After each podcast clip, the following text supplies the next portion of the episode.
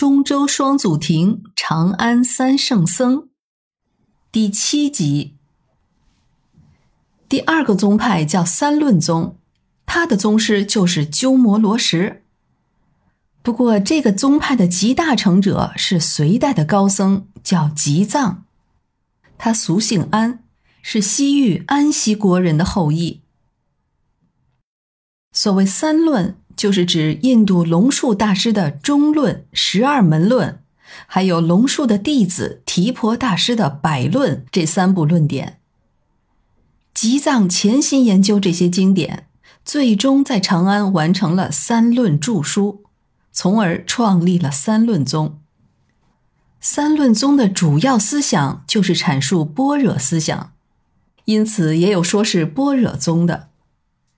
由于般若思想是讲性空的理论，比如人们熟知的一切皆空、诸法性空等等，所以也会称为性空宗。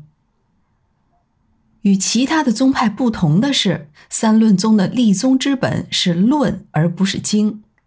经是佛的语录，而论主要是讲述经的著书。当然，三论宗的基本教义也包括有经书一类的。特别是《般若经》。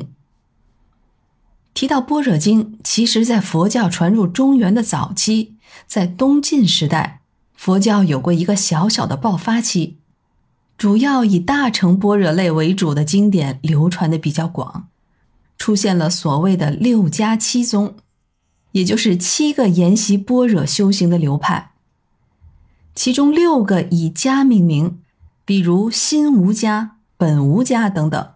还有一个是性空之宗。这七个流派的代表人物之间有不少是同窗或者是师徒，他们之间的学术切磋，客观上促进了佛教，特别是般若理论的推广。直到鸠摩罗什到达长安，开创了易经的新时代。他的弟子僧肇一系到隋代出了个吉藏和尚，最终创建了三论宗。南京的栖霞寺就是三论宗的祖庭。其实栖霞寺早就有了，它建于南齐，大概是公元四百八十四年，而吉藏完成三论著书已经是公元六百年以后的事儿了。栖霞寺的建立是因为一个叫明僧少的著名隐士，在他死后捐宅为寺。因为他的号是栖霞，所以开始就叫栖霞精舍，后来改名叫栖霞寺。很可惜，三论宗的命数并不长。从时间看，三论宗的酝酿期很长，可等到宗派创始人吉藏圆寂之后。三论宗实际上就迅速的趋于衰落了。究其原因，一方面是他以思辨性的经文要义为基础，不讨巧；在后来的唯识宗也有类似的情况。反观禅宗和净土宗就特别有香火气。再则，三论宗的思想理论，也就是著名的诸法性空。为后来大多数的教派所吸收和发展，他自己反而因为太过基础而变得没有市场空间了。